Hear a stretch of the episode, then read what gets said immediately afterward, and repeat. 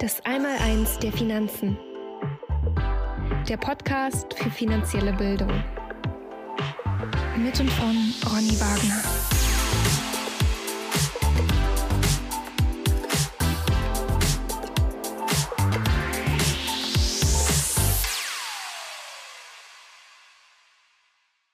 Herzlich willkommen zum Podcast Das Einmaleins der Finanzen. Mein Name ist Ronny Wagner und heute habe ich mir wieder einen besonderen Gast eingeladen, den Alexander Hansch von der Firma Annovatis GmbH aus Dresden. Wir kennen uns schon viele Jahre und ich möchte mit ihm heute über das Thema Vermögensabsicherung, also den großen Bereich der Versicherungen, äh, beleuchten und in diesem riesigen Feld geht es mir um ein ganz besonderes Thema und das heißt Berufsunfähigkeitsversicherungen für Schüler. Ich bin schon ganz gespannt, was der Alex mir da gleich erzählen wird.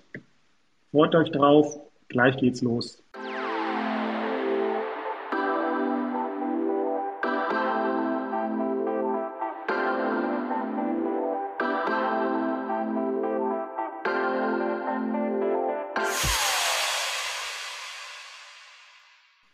Alex, herzlich willkommen. Schön, dass du dir äh, Zeit genommen hast, äh, mit mir äh, über dieses fantastische Thema, ak sehr aktuelle Thema äh, zu sprechen. Ähm, wir kennen uns ja jetzt schon viele, viele Jahre, haben uns, ähm, ja, jetzt mittlerweile schon, ich würde sagen, fast 20 Jahre, ähm, ähm, kennen wir uns. Ähm, du, du, hast dich im Bereich Versicherungen ähm, sehr stark spezialisiert, bist, glaube ich, seit 1997 in der Branche bist in Dresden zu Hause, hast dort einen Lebensmittelpunkt, bist Papa, hast äh, ein Haus gebaut, bist verheiratet mittlerweile bist du nicht, oder Alex? Doch, ich bin verheiratet. Oh, dann entschuldige ich mich bei deiner Frau, dass, ich, dass mir das jetzt gerade durchgerutscht ist. Ähm, ja, also du stehst mit beiden Beinen im, Le im, Leben und wir wollen heute über Versicherungen und im Speziellen über Berufsunfähigkeitsversicherung für Schüler sprechen. Darauf hast du dich spezialisiert, aber gib doch unseren Zuhörern kurz nochmal einen, einen, einen Überblick über dich. Ähm, wer bist du? Was machst du? Wofür stehst du? Genau. Also noch erstmal Hallo Ronny. Ähm, mein Name ist Alexander Hansch. Die meisten nennen mich Alex. Ich bin, wie du es schon richtig gesagt hast, seit über 25 Jahren in der Branche tätig. Ähm, es ist eine sehr verrückte Branche und wir haben auch schon alles erlebt in dieser Branche. Mittlerweile bin ich Geschäftsführer der Annovatis Finanzberatung GmbH. Ähm, wir haben einen kleinen, aber feinen äh, Mitarbeiteranteil und ja, beraten Privatkundenhaushalte, aber auch Geschäftskundenhaushalte. Und ja, das Thema Berufsunfähigkeitsversicherung für Schüler liegt mir sehr am Herzen. Erstens, wie du schon gesagt hast, habe ich selber einen Sohn, der bald in dieses Alter kommt, wo das funktioniert. Ähm, aber auch schon in dem jüngeren Alter kann man da viele Sachen schon vorbereiten, ähm, um dann einfach die Möglichkeit überhaupt zu haben, und das will ich heute gern beleuchten, ähm, die jungen Menschen zu versichern. Cool, tolles Thema, ähm, Alex. Äh, es geht ja äh, bei der Versicherung geht es ja auch um, um gerade um dieses große Thema Vermögensabsicherung. Beim Begriff Vermögen, äh, die, die meisten, die meinen Podcast verfolgen, wissen das ja bereits ähm, geht es ja um, um zwei Definitionen. Das eine ist die äh, Kraft oder die Fähigkeit, etwas zu tun, also die ganzen Begabungen, Talente, die Fähigkeiten, das Know-how, mein Mindset, was ich entwickelt habe, aber auch ähm, meine Gedankenmuster, meine Glaubenssätze spielen da eine große Rolle. Äh, das ist Vermögen auf der einen Seite. Und auf der anderen Seite gibt es den gesamten Besitz, der einen materiellen Wert darstellt. So finden wir das im Duden. Und das sind die klassischen Sachwerte wie Immobilien, Edelmetalle, Edelsteine, äh, Antiquitäten etc. Und mit Versicherungen habe ich ja die Möglichkeit, Alex, diese beiden Bereiche abzusichern. Ihr sprecht äh, auf der einen Seite von Personenversicherungen, damit kann ich eben Vermögen nach der ersten Definition absichern und wir haben die Sachversicherung, die eben die Sachwerte, die ich mir im Laufe meines Lebens anschaffe, absichern können. Und die Berufsunfähigkeitsversicherung ist ja, über die wir heute sprechen wollen, äh, sichert ja genau äh, die, diesen ersten Bereich ab, meine Fähigkeiten. Darüber werden wir uns ja heute unterhalten. Und Alex, ähm, da komme ich auch gleich zu meiner ersten Frage. Was ist denn eigentlich eine Berufsunfähigkeitsversicherung? Und äh, zwar, ich gebe dir gleich die zweite mit. Äh, warum ist die so wichtig? Als ich vor, wie gesagt, 25 Jahren in der Branche angefangen habe, da gab es immer das Beispiel, wenn wir eine Maschine im Keller stehen hätten, die jeden Monat Geld drucken würde, dann würden wir die sicherlich auch sehr, sehr gut versichern. Mhm. Und diese Maschine haben wir dann immer übersetzt in das, in die, in die eigene Arbeitskraft, die wir haben, weil nur mit der eigenen Arbeitskraft können wir jeden Monat unseren Lebensunterhalt erarbeiten und damit halt verdienen, äh, um einfach die monatlichen Ausgaben bewältigen zu können. Also mhm. sprich, dass die Hauptaufgabe der Berufsunfähigkeitsversicherung ist einfach, die Arbeitskraft abzusichern, wenn diese mal entweder dauerhaft oder temporär ausfällt. Okay. Und äh, gilt das nur für, für Arbeiter und Angestellte oder können sich auch Selbstständige und Gewerbetreibende absichern? Das gilt für alle Personen, die einer Arbeitstätigkeit nachgehen. Äh, man kann oder man muss dann vielleicht noch unterscheiden, ob sie verbeamtet sind, ob sie sicherlich auch Selbstständige unterscheidet man von dem Angestellten, aber das Produkt passt auf alle Berufsgruppen. Und ist es so, dass äh, die Berufsunfähigkeitsversicherung auch im Bewusstsein der, der meisten Menschen einen dementsprechenden Stellenwert einnimmt? Also ist den Menschen klar, dass das eine absolut wichtige äh, Versicherung ist oder musst du da noch viel Aufklärungs- und Überzeugungsarbeit leisten? Nein, also sie ist absolut klar. Das ist auch ganz äh, zu unterscheiden zu dem Thema, als wir damit angefangen haben vor 20, 25 Jahren. Da mussten wir die Menschen noch sehr darüber aufklären, warum man das braucht, wofür das notwendig ist. Heute ist das mehr oder weniger allen bewusst. Heute haben wir eher das Problem, dass wir als Versicherungsmakler äh, die Aufgabe haben, die Menschen möglichst gut überhaupt versichert zu bekommen, weil einfach bestimmte Voraussetzungen gegeben sein, sein müssen, wie zum Beispiel, es darf einfach der Gesundheitszustand nicht schon sehr schlecht sein, es dürfen nicht zu viele Vorerkrankungen äh, vorliegen. Ähm, dann kommt es auch immer auf das Berufsbild drauf an. Wenn das Berufsbild sehr risikobehaftet ist, dann kann es halt durch, dadurch sehr teuer werden von den Beiträgen her, wo man dann wieder abwägen muss, lohnt es sich dann überhaupt diese Absicherung äh, äh zu nehmen, zu, einzukaufen. Ähm, also sprich, das sind so die zwei großen Parameter, die, die unsere Aufgabe mittlerweile widerspiegelt.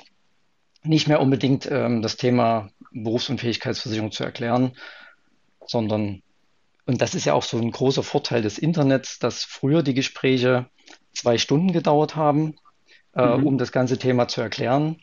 Heute dauern die Gespräche eine halbe Stunde und wir sind eher noch so der, der den richtigen Tarif auswählt, äh, und halt diese ganzen, die ich gerade beschrieben habe, diese Themen abklärt mit dem jeweiligen Versicherer, dass wir denjenigen äh, ordentlich versichert bekommen. Mhm. Okay, du hast ja gerade bestätigt, dass äh, den meisten schon klar ist, dass so eine Berufsunfähigkeitsversicherung äh, durchaus wichtig ist. Ähm, wie, wie, ist das so in, in, den Gesprächen, wenn du mit Menschen sprichst über, über, über Finanzen im Allgemeinen natürlich, über Vermögensbildung, über Vermögensabsicherung?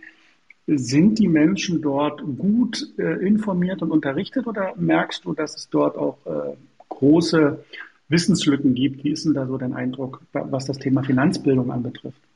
Also beim Thema Finanzbildung äh, haben wir natürlich querbeet. Wir haben denjenigen, der sagt, mir ist das alles vollkommen egal. Ich möchte genau dich damit beauftragen und möchte damit nichts zu tun haben. Und wir haben mhm. den natürlich auch, der sich komplett vorinformiert äh, äh hat und dann einfach nur noch von uns sozusagen diesen Ratschlag, diesen letzten Tipp benötigt oder diesen letzten Ratschlag benötigt, welchen Versicherer, welchen Tarif er nun wählen soll. Aber so erleben wir es einfach ganz häufig, gerade in den Bereichen, ich nehme jetzt mal die Berufsunfähigkeitsversicherung, dass dort die Menschen schon sehr, sehr gut informiert sind. Es gibt andere Bereiche, da ist es sicherlich eher noch ausbaufähig. Aber das liegt sicherlich auch daran, dass das Themen sind, wo sich die Menschen einfach nicht gerne mit beschäftigen. Okay. Welcher Kunde ist dir denn, ist, denn, ist dir denn lieber von diesen beiden?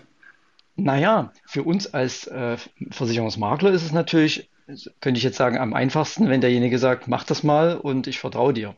Mhm. Auf der anderen Seite ist es uns natürlich auch wichtig, dass derjenige ein bisschen versteht, warum wir das machen. Ja, weil es muss ja immer einen Sinn dafür geben, wenn man jeden Monat bestimmte Anzahl von Beiträgen äh, von seinem Konto abbuchen lässt, dann sollte man auch ein bisschen dafür ein Gefühl haben und man sollte vor allen Dingen auch wissen, wann man sich wieder an uns wenden muss.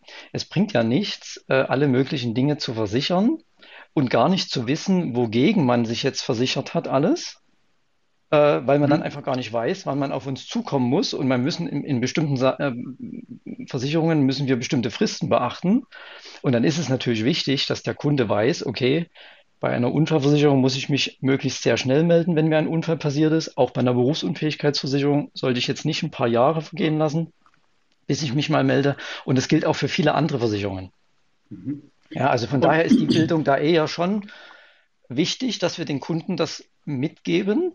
Aber es erleichtert uns halt diese, diese Vorinformation von vielen Kunden, erleichtert uns einfach das Beratungsgespräch oder verkürzt es einfach. Ja, also ich verstehe das so, also eine, eine, gewisse Sensibilisierung für dieses Thema ist enorm wichtig, dass auch die, die Menschen oder der Kunde im, im Detail auch versteht, was er da tut und natürlich auch, wie der Versicherer im Hintergrund tickt, welche Informationen er unbedingt schnell braucht äh, und welche eher nicht. Und deswegen braucht man schon ein, eine gewisse Sensibilität, um äh, dort äh, auch äh, nicht in irgendeine Falle zu tappen. Und das ist ja auch das, was du äh, immer wieder äh, auch äh, vorfindest in, in, in, der Praxis, dass eben da Menschen nicht unbedingt diese Sensibilität an den Tag legen. Richtig. Versicherung, Versicherungen sind ja, äh, Alex, und wir haben ja schon auch öfter darüber gesprochen, beide, sind ja bei den meisten Bundesbürgern eher negativ besetzt. So will ich es mal, ich will es mal vorsichtig formulieren. Mhm. Ich hatte gerade ein anderes Wort im, im, Kopf, aber ich nehme das Wort jetzt mal. Ähm, wie ist da deine Erfahrung? Was, kannst, du das, kannst du das bestätigen oder ähm, hat sich das gewandelt im Laufe der Zeit? Es ist sicherlich nicht das, das Lieblingsthema, ganz klar, äh, weil keiner zahlt gern Beiträge für Dinge, die man nicht direkt greifen kann. Ja, ich vergleiche das immer mit einem Autoverkäufer, da ist es einfach viel einfacher, äh, das Auto zu verkaufen, weil man es einfach anfassen kann. Man kann sich da reinsetzen, man kann am Ende damit vom Hof fahren. Äh, das ist was ganz anderes, als wenn man einen, eine Versicherung, einen, einen, lediglich einen Vertrag verkauft oder verkauft bekommt. Äh, und das ist natürlich auch viel emotionsloser. Aber ich würde schon sagen, dass die Menschen, dass den Menschen bewusst ist, dass das Sinn macht, bei bestimmten Bereichen den Versicherungsschutz einfach sich einzukaufen. Und genauso verkaufen wir auch Versicherungsschutz. Also wir sagen, lieber Kunde, wir haben die und die Möglichkeiten, bestimmte Sachen abzusichern. Du musst entscheiden, welche Risiken du selber tragen möchtest und welche Risiken du gegen einen Beitrag an den Versicherer abgeben möchtest. Also das ist genau unser Wording, wenn wir über das Thema Versicherung sprechen und das passt mehr oder weniger auch fast auf jeden Bereich. Ja, also ich klammer jetzt mal eine, eine Wohngebäudeversicherung aus und eine Privathaftpflichtversicherung. Da braucht man jetzt nicht ganz so viel äh, Überzeugungsarbeit leisten und da gibt es auch eigentlich nicht viel Diskussionsspielraum. Gibt auch Menschen, die brauchen keine Wohngebäudeversicherung, aber das sind dann welche, die einfach genügend Geld auf dem Konto liegen haben, wo das einfach kein Thema ist, wenn das Haus halt ja. halt dann neu errichtet werden müsste. Aber im Normalfall äh, ist das genau unser Ansatz, dass wir sagen, lieber Kunde, was möchtest du absichern und welches Risiko kannst du selber tragen? Mhm. Kommen wir doch mal zum Thema Berufsunfähigkeitsversicherung, Alex. Der Staat hat ja bis vor einigen Jahren ähm, noch ähm, relativ großen Anteil ähm, an berufsunfähige oder, oder erwerbsunfähige Menschen gezahlt und im, im Zuge diverser ähm, Kürzungen und Umstellungen und Reformen äh, ist ja dieser Anteil des Staates in den letzten Jahren abgeschmolzen. Was, was zahlt denn eigentlich der Staat derzeit im Falle einer Berufsunfähigkeit? Was kann also man, da muss, erwarten? Mhm, man muss das unterscheiden zwischen den vor 1962 Geborenen und den danach. Allerdings die vor 1962 Geborenen werden in den nächsten ja, wenigen Jahren in Rente gehen. Mhm. Das heißt, man hat sich das Thema gesetzlich komplett vom Halse geschafft mhm. und ähm, hat es auf eine sogenannte Erwerbsminderungsrente ausgelagert. Und das sehr Negative an dieser Erwerbsminderungsrente ist, dass der Staat nur noch schaut, wie viele Stunden pro Tag ich in irgendeiner denkbaren Tätigkeit arbeiten könnte.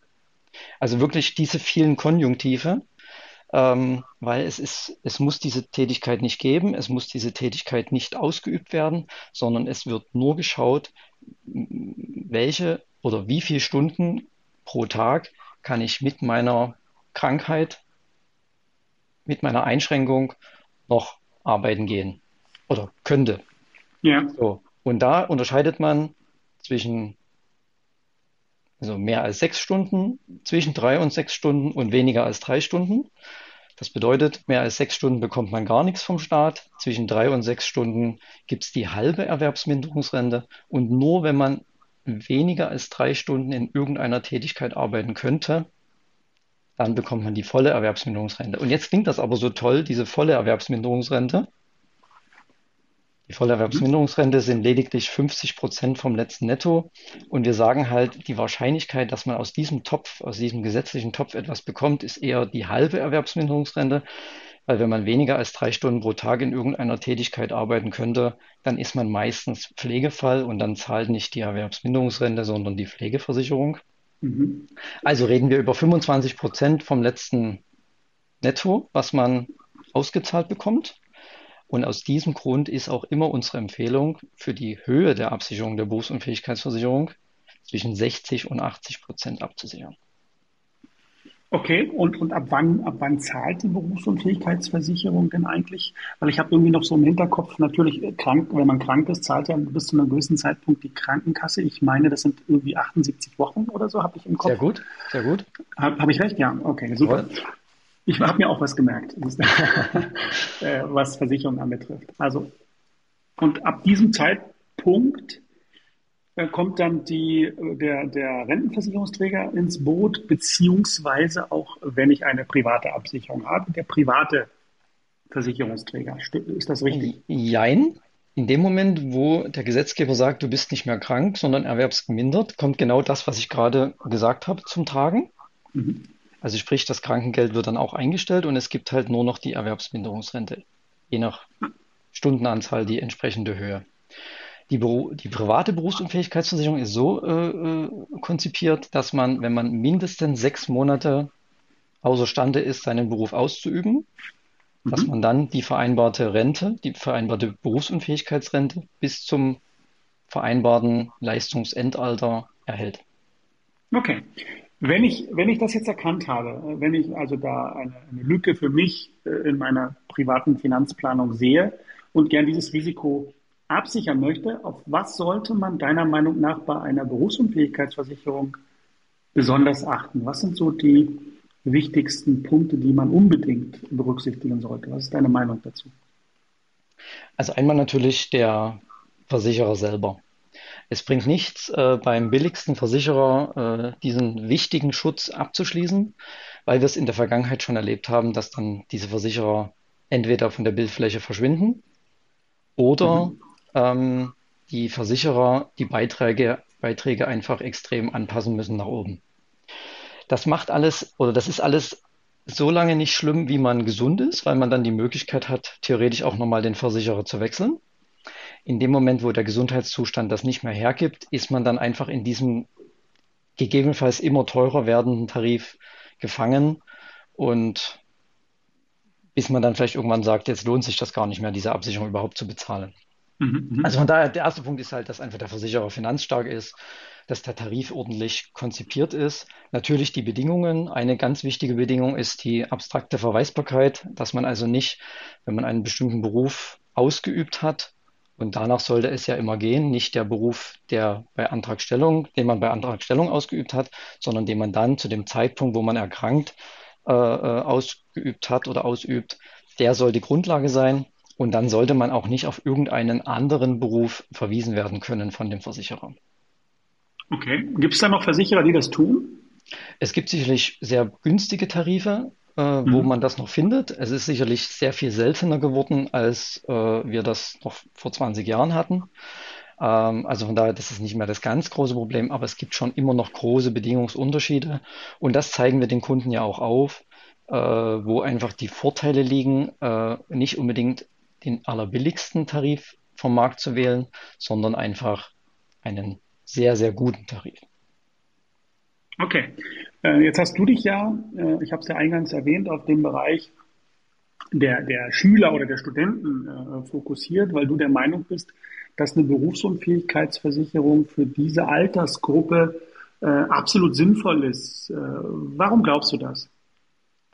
Da geht es gar nicht nur in erster Linie um die Höhe der Berufsunfähigkeitsrente, die dann abgesichert wird für diesen Zeitraum oder in diesem Zeitraum, sondern es kommt eigentlich aus einem ganz anderen Grund. Mhm. Wir werden ganz oft von Eltern angesprochen auf das Thema Berufsunfähigkeitsversicherung, wenn die Kinder ihre Ausbildung beginnen, ihr Studium beginnen oder dann halt, wenn sie ihren Beruf beginnen. Manchmal auch schon dann von den Kindern selber, aber meistens halt von den Eltern initiiert. Und da müssen wir leider immer häufiger feststellen, dass die Kinder mit einer großen Krankenakte zu uns kommen. Also sprich. In dem Alter schon, ja?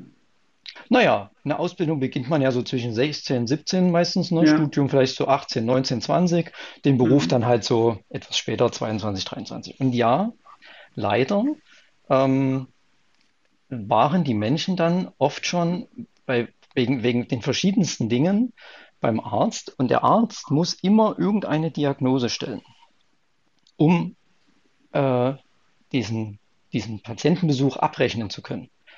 Also der ah, kann nicht rein, der kann nicht reinschreiben, äh, der, der hat mich mal besucht und wir haben mal drüber gesprochen, sondern er muss irgendeine Diagnose aufschreiben und umso umfangreicher diese Diagnose ist, desto mehr darf der Arzt auch abrechnen. Okay. Wir erleben es also, und das vielleicht mal ein kleiner Exkurs, immer häufiger, dass Ärzte Dinge eintragen äh, in die Krankenakte und das, was dann sozusagen gegenüber der Krankenkasse abgerechnet wird, die überhaupt nicht stattgefunden haben. Ganz problematisch sind sogenannte psychische Diagnosen oder auch Dauerdiagnosen. Das bedeutet, ich habe vielleicht mal ein Beispiel, ist noch gar nicht lange her, wollten wir einen Kunden zum Thema oder haben wir einen Kunden zum Thema private Krankenversicherung beraten. Mhm. Er war äh, beim Arzt, letzt, also vor, das war irgendwie ein halbes, dreiviertel Jahr her, der Arztbesuch. Und er wurde gefragt, ob er halt Stresssymptome hat.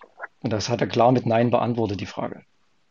Und trotzdem findet sich in seiner Krankenakte diese Diagnose. Okay. Und jetzt haben wir, und das ist immer ganz wichtig, bevor man so einen Antrag stellt, egal ob jetzt Berufsunfähigkeit oder auch Krankenversicherung, dass man zumindest mal schaut, was, zumindest wenn man halt in den letzten fünf bis zehn Jahren beim, beim, beim Arzt war, ähm, was wurde denn dort in diese Krankenakte hineingeschrieben? Weil, stellen wir uns vor, man beantwortet jetzt nach gutem Glauben die Gesundheitsfragen. Man mhm. weiß ja nichts davon, weil die gesetzliche Krankenversicherung rechnet ja nicht mit dem Kundenpatienten selber ab, sondern sie rechnet ja immer mit der Krankenkasse ab. Das heißt, man bekommt darüber keine Informationen, was für Diagnosen abgerechnet wurden. Ähm, und aus diesem Grund empfehlen wir, das zu prüfen. Weil stellen wir uns vor, man schließt heute diesen Vertrag ab und in 15 oder in 20 Jahren, na, es ist vielleicht ein bisschen weit gegriffen, sagen wir mal, in acht Jahren ähm, entsteht halt eine Erkrankung.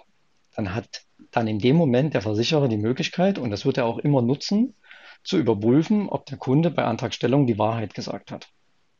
Und sollte sich dann herausstellen, dass dort äh, irgendwelche psychischen Diagnosen, ich nehme das Beispiel mal, äh, in der Krankenakte drin gestanden haben, dann wird der Versicherer immer zurücktreten von der Versicherung oder zumindest wird es große Schwierigkeiten geben, an die versicherte Leistung heranzukommen oder diese für den Kunden zu erhalten.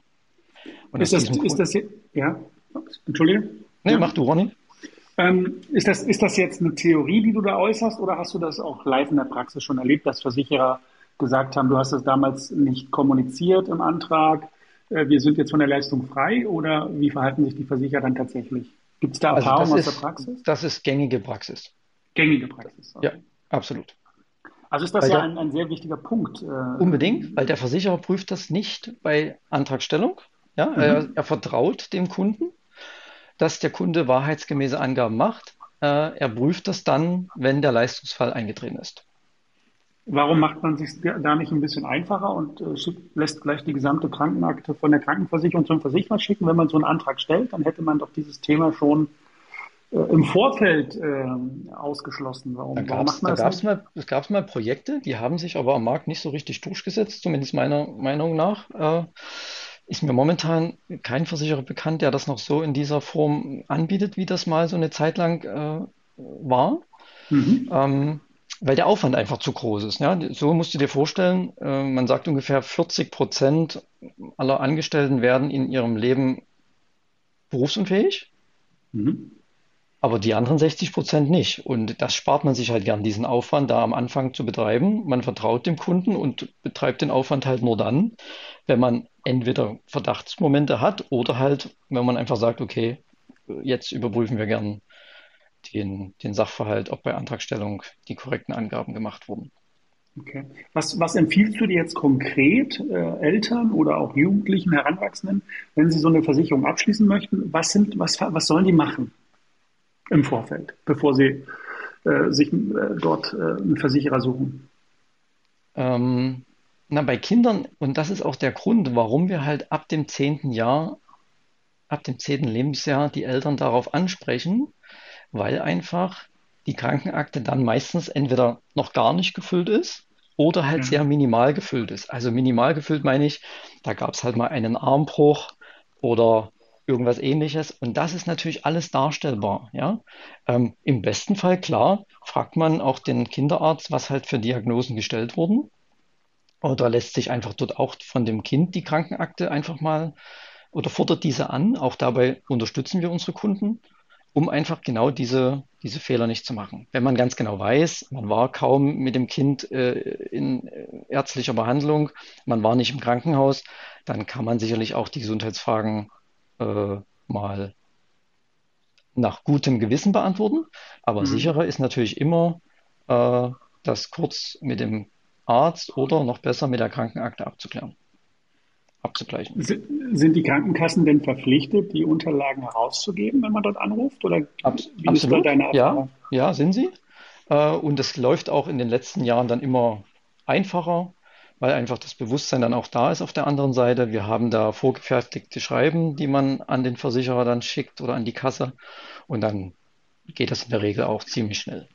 Ah, okay. Manche, manche Krankenkassen, mhm. also mittlerweile wahrscheinlich sogar viele, da kenne ich mich jetzt aber nicht so hundertprozentig aus, ähm, haben ja auch schon so Online-Zugänge, wo man, glaube auch so bestimmte Diagnosen schon über diesen Online-Zugang abrufen kann.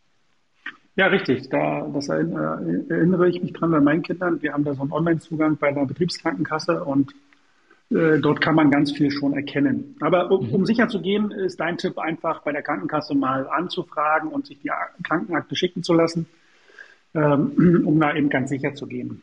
Genau, Alex, das ist auch der, das ist auch der Weg des, des Versicherers. Ja? Der Versicherer fordert in erster mhm. Linie die Krankenakte bei der Kasse oder Vorkasse halt an.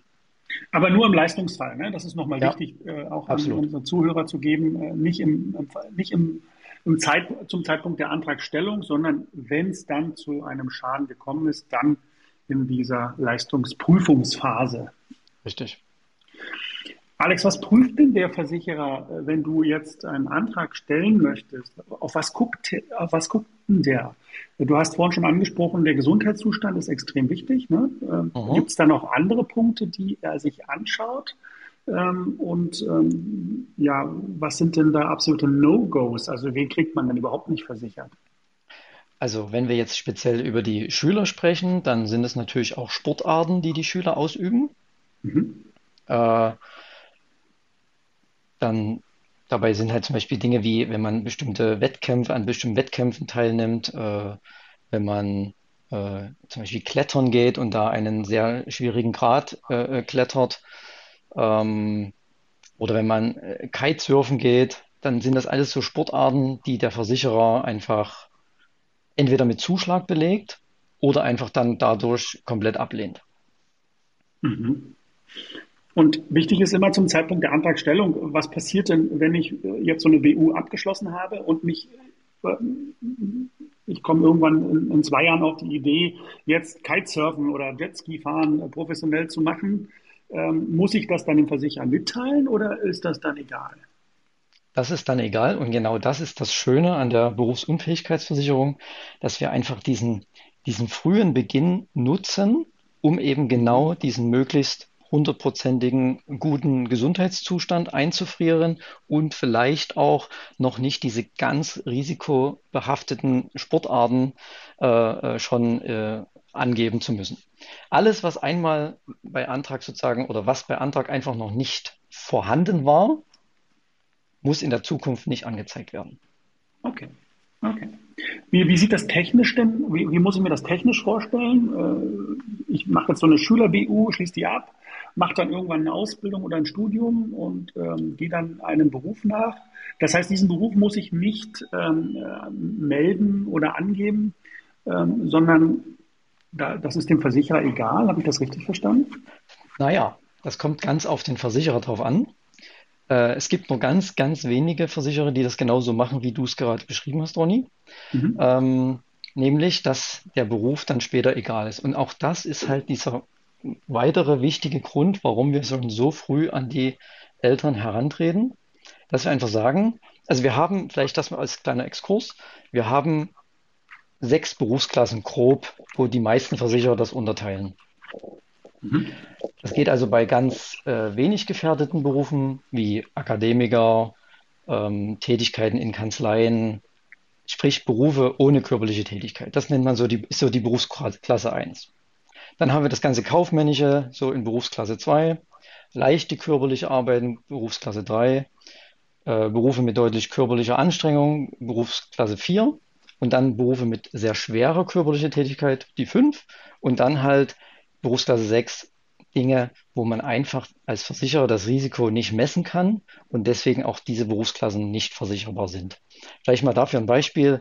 Also ein Profisportler ist da nicht versicherbar, ein Schauspieler ist nicht versicherbar und auch ein Musiker ist nur ganz, ganz schwer zu versichern.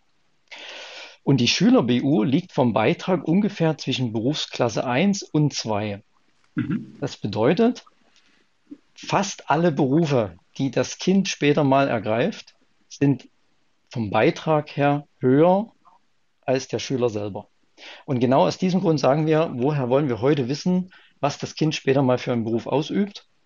Also sollten wir doch lieber jetzt schon einmal den Gesundheitszustand, aber auch den Beruf schon jetzt oder den günstigen Beruf des Schülers, auch wenn es kein richtiger Beruf ist, aber es ist ja schon irgendwo eine Tätigkeit, ähm, absichern, um einfach dann später ähm, und das ist vielleicht auch ein ganz wichtiger Punkt, den ich noch mit erwähnen möchte. Viele schließen oder viele Erwachsene schließen heute bei uns keine Berufsunfähigkeitsversicherung ab, weil sie in diesen Berufsklassen drei, vier oder fünf arbeiten. Und das sind auch so wichtige Berufe wie das ganze Thema der Pflegeberufe ist zum Beispiel ganz oft in Berufsklasse 4 zu verorten. Und dann mhm. sind wir halt ganz oft bei Beiträgen, die so hoch sind, dass dann sowohl wir, aber vor allem auch der Kunde sagen, ja, also um diese Absicherung jetzt hier zu treffen und dafür so viel Beitrag zu bezahlen, das lohnt sich für mich nicht. Was ist denn, äh, wenn wir jetzt sagen, ich habe jetzt ein Kind, zehn Jahre alt, den versichere ich jetzt äh, gegen Berufsunfähigkeit. Mit welcher Beitragshöhe rechnest du denn da? Was ist denn da so? Also wir rechnen so zwischen 20 und 30 Euro. Da haben wir so eine Rente versichert zwischen 750 im Monat, im Monat zwischen, ja. zwischen 750 und 1000 Euro monatliche Absicherung. Okay. Ähm, das hat einmal den Vorteil, dass wir dann später durch Erhöhungsmöglichkeiten schneller in die Richtung kommen, um das tatsächliche Netto oder zumindest diesen, diesen Teil, den ich vorhin schon mal angesprochen habe, diese 60 bis 80 Prozent des Nettos auch wirklich absichern zu können. Wenn, also mit diesen Nachversicherungsgarantien, wenn der, wenn der Kunde mit 20, 25 komplett topfit ist, die Krankenakte entweder gar nicht gefüllt ist oder mit Dingen gefüllt ist, die einfach unrelevant sind, unrelevant sind für den Versicherer, dann können wir natürlich auch jederzeit noch zu einem anderen Versicherer springen. Aber so, sobald es der Gesundheitszustand nicht mehr zulässt und die Berufsklasse einfach sehr, sehr teuer macht, dann ist es einfach unheimlich wichtig, in diesen jungen Jahren mit diesem Beitrag zu starten. Es gibt auch günstigere Möglichkeiten, um da, also man macht es einfach günstiger, wenn man die Rente etwas absenkt, aber dann halt mit diesen gerade genannten Nachteilen, dass man dann einfach später Probleme haben könnte, die Berufsunfähigkeitsrente schnell an die gewünschte BU-Rentenhöhe anpassen zu können. Okay, also die Erhöhung jeder, ist jederzeit möglich, hast du ja gerade äh, beschrieben. Ähm, aber auch äh, es ist nicht wichtig, dass da ein gewisses Ereignis stattfindet, sondern das kann man dann frei machen und, und muss jetzt nicht dem Versicherer wieder irgendwelche Dinge noch nachmelden, ähm, weil du eben, wie gesagt, äh, vorhin gesagt hast, äh, dass das berufsunabhängig dann für die Zukunft auch geschehen kann. Wenn man, Habe ich das richtig diesem, zusammengefasst? Wenn man, wenn man, wenn, wenn die Schüler-BU schon läuft, wenn die, ja. wenn die BU irgendwann mal neu frei gewählt wird mit 25 oder 30 oder wann auch immer, dann ist es natürlich immer relevant, was man dann zu diesem Zeitpunkt für einen Beruf ausübt. äh, und wie der Gesundheitszustand ist. Es geht immer Klar, darum, ja. in diesem Vertrag als Schüler genau das festzuschreiben, um dann alle möglichen Erhöhungsoptionen, auch da gibt es bestimmte, bestimmte Ereignisse, es gibt auch ereignisunabhängige Erhöhungsmöglichkeiten und dort ist es extrem wichtig, dass man den richtigen Versicherer auswählt oder eine, einen von sehr wenigen Versicherern, ähm, weil viele Versicherer werben damit, dass auch dann später äh, die BU-Rente erhöht werden kann ohne erneute Gesundheitsprüfung. Das stimmt auch. Aber der Versicherer, also Beispiel beispielsweise, man hat jetzt die Kinder mit 1000 Euro versichert, BU-Rente. Und jetzt verdient man irgendwann zweieinhalb, 3000 Euro netto und man möchte jetzt die BU-Rente auf 2000 Euro erhöhen. Dann kann man das schon tun, aber die 1000 Euro werden dann halt mit dem neuen Berufsbild berechnet. Mhm. Und das versuchen wir einfach mit den sehr, sehr hochwertigen Tarifen zu umgehen, wo einfach drinsteht, dass es völlig irrelevant ist, welchen Beruf das Kind später mal ausübt. Okay, gibt es denn, Alex, ähm, ich, hab, ich erinnere mich da an Gespräche zwischen uns, äh, wo wir auch über, über Bedingungen mal äh, philosophiert haben bei den Versicherungen. Die unterscheiden sich ja dann schon auch deutlich voneinander. Äh, du hast vorhin die konkrete, nee, die abstrakte Verweisung angesprochen. Es gibt ja auch die, die konkrete Verweisung ja. und vieles mehr. Was sind denn neben der abstrakten Verweisung noch wichtige Bedingungsbausteine, auf die man unbedingt achten sollte? Man sollte schauen, einmal halt, dass der Versicherer sehr beitragsstabil oder, oder na, also sehr beitrags- oder sehr finanzstark ist, um einfach die Beiträge stabil zu halten. Mhm. Äh, man sollte sich das ganze Thema sowohl abstrakte als auch konkrete Verweisbarkeit anschauen. Ähm, der Prognosezeitraum, der jetzt meistens auf sechs Monate gelegt ist, das vielleicht auch mal an, anhand eines Beispiels. Es ist heute selten der Fall, dass ein Arzt sagt, die Krankheit wird mindestens sechs Monate andauern. Oft ist es der Fall, dass wenn die Krankheit sechs Monate andauert und länger, dass man dann rückwirkend die Leistung erhält. Es gibt aber auch Bedingungen am Markt, wo einfach dieser Prognosezeitraum sehr viel länger gestaltet ist als diese sechs Monate. Man okay. kann zusätzlich das Thema Arbeitsunfähigkeit noch mit reinnehmen. Das ist aber immer so eine, das kann man so von, von zwei Seiten betrachten, ob das Sinn macht oder nicht Sinn macht. Das sind so Punkte, die wir dann immer mit dem, mit dem Kunden abwägen. Auch ein sehr wichtiger Punkt ist die sogenannte garantierte Rentensteigerung. Das heißt, hat man eine bestimmte BU-Rente versichert, wird berufsunfähig, dann heißt es ja, und man wird jetzt beispielsweise berufsunfähig über einen sehr langen Zeitraum, dann ist es zumindest empfehlenswert, dass diese versicherte BU-Rente jedes Jahr um einen bestimmten Prozentsatz gesteigert wird, um einfach der Inflation entgegenzuwirken. Mhm. Äh, ist denn, wenn jetzt Menschen äh, so, so äh, krank sind, dass sie keine Berufsunfähigkeitsversicherung mehr bekommen, hast du da einen Tipp, was die sonst noch an Absicherung machen können? Gibt es Alternativen oder gibt es Ausweichmöglichkeiten in der Versicherungsbranche? Ähm, also gibt es Versicherungsprodukte, die dann für diese Menschen in Frage kommen? Gibt es da was?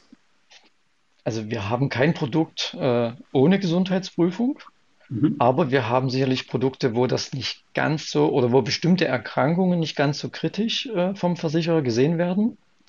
Ähm, das sind einmal, äh, also sagen wir es mal so, die Berufsunfähigkeitsversicherung ist so diese, die Königsklasse, um diese, um die Arbeitskraft abzusichern.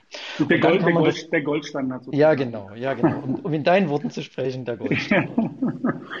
ähm, und dann gibt es Produkte, die nennen sich einmal schwere Krankheitenabsicherung, wo halt ein bestimmter Katalog an schweren Krankheiten abgesichert ist. Es gibt die sogenannte Grundfähigkeitsversicherung, wo bestimmte Fähigkeiten wie Gehen, Sitzen etc. abgesichert werden. Es gibt eine reine Erwerbsunfähigkeitsversicherung, wo also nicht mehr auf den Beruf geschaut wird, sondern nur noch auf, kann man irgendeiner, also ähnlich wie dem, was ich vorhin für die gesetzliche Seite beschrieben habe, wo dann geschaut wird, äh, kann derjenige noch in irgendeinem Beruf arbeiten. Ähm, aber das sind halt alles keine vergleichbaren Absicherungen wie die Berufsunfähigkeitsversicherung. Okay, was wäre für dich der Silberstandard, äh, wenn wir jetzt schon bei der Berufsunfähigkeitsversicherung vom Goldstandard sprechen? Was wäre da so die, deine zweite Wahl? Natürlich äh, auf einem anderen Niveau und Level, das habe hab ich verstanden. Ähm, was würdest du da sagen? Also wenn also es um die Absicherung einer, einer, einer monatlichen Rente geht, dann sind es halt Erwerbsunfähigkeitsversicherung oder Grundfähigkeitsversicherung. Wenn es mhm. um eine Kapitalleistungsabsicherung geht, dann halt die schwere Krankheitenversicherung. Eine ganz kleine Ausschnittsdeckung macht noch die Unfallversicherung. Und die ist zum Beispiel auch dann sehr leicht zu bekommen, wenn man Vorerkrankungen hat. Ähm, mittlerweile gibt es auch sogar Tarife am Markt, die keine Gesundheitsfragen in diesem Bereich haben. Aber das ist halt dann überhaupt nicht mehr vergleichbar mit der Berufsunfähigkeitsversicherung. Okay. Ähm, welchen oder welche Tipps würdest du denn jetzt äh, Familien oder, oder Eltern geben, äh, die sich mit dem Thema jetzt äh, erstmal so grob auseinandergesetzt haben, die das interessant finden? Äh, was sollten die jetzt als nächsten Schritt machen? Wenn sie das für sich als sinnvoll oder fürs Kind als sinnvoll erkannt haben, was, was wäre denn der nächste Schritt? Also einmal halt gern gemeinsam mit uns den richtigen Tarif auswählen. Einfach mhm. mal die Beiträge sich berechnen lassen, um einfach erstmal zu wissen, was kostet mich das denn monatlich? Weil man noch ein bisschen unterscheidet, und das ist so ein bisschen oder überhaupt die einzige Möglichkeit des Versicherers, das so ein bisschen einzuordnen, was würde denn der Schüler später mal für einen Beruf ergreifen? Rein statistisch logischerweise gesehen. Und da ist es einfach so, dass bestimmte Schulformen etwas günstiger sind als andere, weil man einfach davon ausgeht als Versicherer, dass später einfach mal andere Berufe je nach Risiko dann ergriffen werden. Also mhm. sprich, man sollte halt so früh wie möglich, also sprich, es macht manchmal schon einen Unterschied, ob man als Grundschüler äh, sich versichert oder halt dann erst als Ober- oder Mittelschüler. Ähm, es ist immer so bei den von uns gewählten Tarifen, dass wenn es günstiger werden könnte, dass es dann auch möglich ist, das günstiger beim Versicherer zu gestalten. Also Beispiel, man versichert jetzt jemanden als Mittelschüler in der sechsten Klasse. Äh, und jetzt äh, entwickelt derjenige sich total prächtig und ist mehr oder weniger fast gelangweilt auf der Mittelschule und sagt, okay, ich wechsle jetzt doch noch aufs Gymnasium. Dann wird er als Gymnasialschüler günstiger eingestuft. Dann zeigen wir das dem Versicherer an und dann erhält er auch sofort den günstigeren Beitrag. Genauso gilt das dann, wenn man die, in die Oberstufe kommt und genau das gilt auch, wenn man irgendwann einen extrem risikoarmen Beruf ausübt. Auch dann kann man jederzeit anzeigen, dass es einfach jetzt diesen risikoarmen Beruf gibt und dann die Beiträge einfach reduzieren lassen. Was im Gegenteil nicht passieren kann, ist, dass die Beiträge durch eine Schuländerung, Berufsänderung, was auch immer, steigen. Was, was empfiehlst du Menschen, die schon eine Berufsunfähigkeitsversicherung haben und sich unsicher sind, ob sie da die richtige Entscheidung getroffen haben? Macht das Sinn, so eine Dinger dann zu kündigen oder ähm, wie ist denn da also, deine Vorgehensweise oder dein Ratschlag? Also der Ratschlag kündigen ist immer erstmal der, der allerletzte. Ähm, davor steht immer zu überprüfen, würden wir denn überhaupt woanders einen vergleichbaren Versicherungsschutz bekommen? Weil es kann ja immer noch sein, dass selbst ein nicht idealer Tarif bei einem Versicherer gegen Berufsunfähigkeit noch besser ist, wenn er ohne Ausschlüsse beispielsweise, also sprich mit vollem Gesundheitszustand oder mit sehr gutem Gesundheitszustand irgendwann mal abgeschlossen, dass er besser ist als ein Tarif, wo man jetzt vielleicht zwar ein ganz tolles Bedingungswerk hat, aber mit ganz vielen Ausschlüssen leben muss, weil einfach der, die Vorgeschichte, die, die Krankengeschichte einfach das nicht mehr zulässt, äh, dass der Versicherer einen zu 100 Prozent versichert sondern dann halt mit bestimmten Ausschlüssen ähm, äh, arbeitet. Beispiel, ähm, der klassische Unterarmbruch, der ganz normal durchbricht, ist meistens unrelevant. Der Armbruch, der an, in der Nähe eines Gelenkes ist, also sprich in der Nähe des Handgelenkes oder in der Nähe des Ellenbogens oder wenn sogar direkt das im, am Ellenbogen sozusagen bricht, dann gibt es meistens einen Ausschluss für diesen Bereich, ähm, mhm. sodass dann einfach später mal Erkrankungen, die dadurch zu einer Berufsunfähigkeit führen würden, erstmal vom, vom Versicherungsschutz ausgeschlossen sind. Macht das überhaupt Sinn, solche Ausschlüsse zu akzeptieren? Äh, ich stelle mir das total schwierig vor, wenn, wenn ich eine Berufsunfähigkeitsversicherung habe und dann sagt der Versicherer, das ist nicht versichert, das ist nicht versichert, äh, weil du hast da schon mal was gehabt. Macht dann die BU überhaupt Sinn? Ähm, oder weil die Wahrscheinlichkeit ist natürlich dann auch groß, dass oder größer, dass man genau an diesen Dingen dann auch später äh, scheitert und seinen Beruf nicht mehr ausüben kann. Was empfiehlst du da den, den, den Kunden, äh, sich auf sowas einzulassen oder nochmal einen anderen Versicherer zu suchen? Also wir, wir, wir prüfen das so lange ab, bis wir dann von mehreren Versicherern die Rückinfo haben, dass es halt wirklich nur mit Ausschluss funktioniert. Mhm. Ähm, natürlich immer dieses Abwägen zwischen den jeweiligen Bedingungen. Das, was ich gerade schon gesagt habe, es bringt jetzt auch nichts, einen sehr schlechten Versicherer zu wählen, äh, der dann zwar vielleicht keine Ausschlüsse vornimmt, ähm, im Vergleich, wenn jetzt vielleicht nur der linke Ellenbogen ausgeschlossen ist. Mhm. Weil in äh, einem Tarif, den wir sehr gern anbieten bei Schülern, äh, ist es so, dass dann auch mit Berufsbeginn dieser Ausschluss wieder überprüft werden kann. Und nehmen wir jetzt an, der, das Kind hatte mit zehn Jahren diesen, diesen Armbruch. Der Arm war jetzt ausgeschlossen, die, weiß ich nicht, zehn Jahre lang. Jetzt fängt mit 20 das Kind den Beruf an und jetzt kann man überprüfen, ob das äh, alles gut verheilt ist, ob das alles vollkommen belastungsresistent ist und so weiter. Dann äh, kann man auch diesen Ausschuss wieder herausnehmen. Also wir empfehlen immer, lieber die Berufsunfähigkeitsversicherung mit einem Ausschluss abzuschließen. Kommt mhm. natürlich immer ein bisschen auf den Ausschluss drauf an und auf, auf die Anzahl der Ausschlüsse, aber lieber mit Ausschluss als keine Berufsunfähigkeitsversicherung. Okay, wie, wie, wahrscheinlich ist denn das überhaupt berufsunfähig zu werden? Ähm, hast du da irgendwelche aktuellen Zahlen? Wie, wie viele Menschen werden denn im Laufe ihres Arbeitslebens überhaupt berufsunfähig? Also man sagt, das hatte ich vor uns auch schon mal ganz kurz angesprochen, man sagt, mhm. ein 20-Jähriger heute wird zu 40 Prozent Wahrscheinlichkeit berufsunfähig im Laufe seines Arbeitslebens. Und das, das sind dann schon, schon fast jeder Zweite und das ist schon sehr, sehr viel. Und auch das vielleicht, und das ist immer schön, wenn man so lange äh, rückblickend äh, das argumentieren kann. Ganz, ganz, ganz großes Thema ist das Thema psychische Erkrankungen. Mhm. Als ich angefangen habe in der Branche, hatten wir solche Tortendiagramme oder mhm. Kreisdiagramme, sagt man wahrscheinlich korrekterweise, wo so die äh, dargestellt wurde, wie häufig äh, durch welche Erkrankung es zu einer Berufsunfähigkeit kommt. Und da hatten wir logischerweise Krebsdiagnosen und äh, Gelenkgeschichten, Wirbelsäule etc. Das Thema Psyche war gar nicht relevant, war sozusagen unter Sonstiges mit verbucht und Sonstiges hatte, weiß ich nicht, zwei bis fünf Prozent.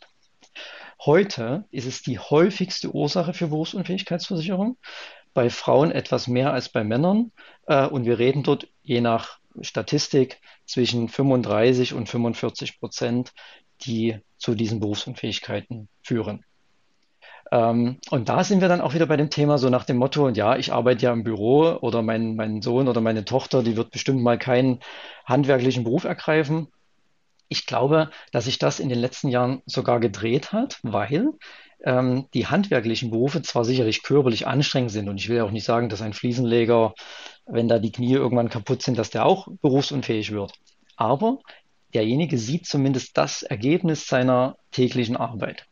Jemand, der nur und das soll jetzt überhaupt nicht despektierlich klingen, nur im Büro sitzt und Dinge abarbeitet, da ist es einfach für den Kopf viel, viel weniger erfüllend. Äh, und dadurch passiert es einfach heute immer mehr, dass die Menschen ja ausbrennen, ja, dieses typische Burnout ähm, und einfach dann diese psychischen Geschichten eher sogar bei den äh, Berufen mit dem geringeren Risiko viel häufiger zu finden sind als bei den handwerklichen Berufen. Mhm, okay. Um vielleicht bei dieser Geschichte nochmal auf die Kinder zu kommen, mhm. ähm, immer dieses Thema, und das ist auch mittlerweile ein bisschen verschrien, wenn gerade kleine Jungs das, die Diagnose äh, ADHS bekommen. Das ist also für uns dann gerade, wenn es mit Medikamenten, und es wird meistens mit Medikamenten dann, wenn ich jetzt sage behandelt, ist das eigentlich das falsche Wort, aber es wird einfach dem Kind gegeben, um es etwas normaler in Anführungsstrichen zu machen mhm. dann hat das Kind meistens, äh, nimmt das meistens diese, diese Medikamente sehr, sehr lange, meistens bis zum Erwachsenenalter und auch da, darüber hinaus, also oder bis ins Erwachsenenalter hinein. Und diese Kinder können wir oder diese Menschen können wir aktuell nicht versichern, weil einfach dem Versicherer das Risiko zu groß ist, weil er einfach nicht weiß, was ähm, mit diesem Menschen da sozusagen gemacht wurde, wenn dort in dieses Gehirn eingegriffen wurde. Mhm. Und vielleicht gleich noch ein Punkt dazu diese ganz beliebte Mutter-Kind-Chor. Mhm. Ich will das überhaupt nicht verteufeln und ich gönne das jeder Mama und jedem Papa und auch den Kindern. Mhm. Aber den Eltern vor allem muss bewusst sein, dass immer eine bestimmte Diagnose gestellt werden muss, damit diese Kur bewilligt wird.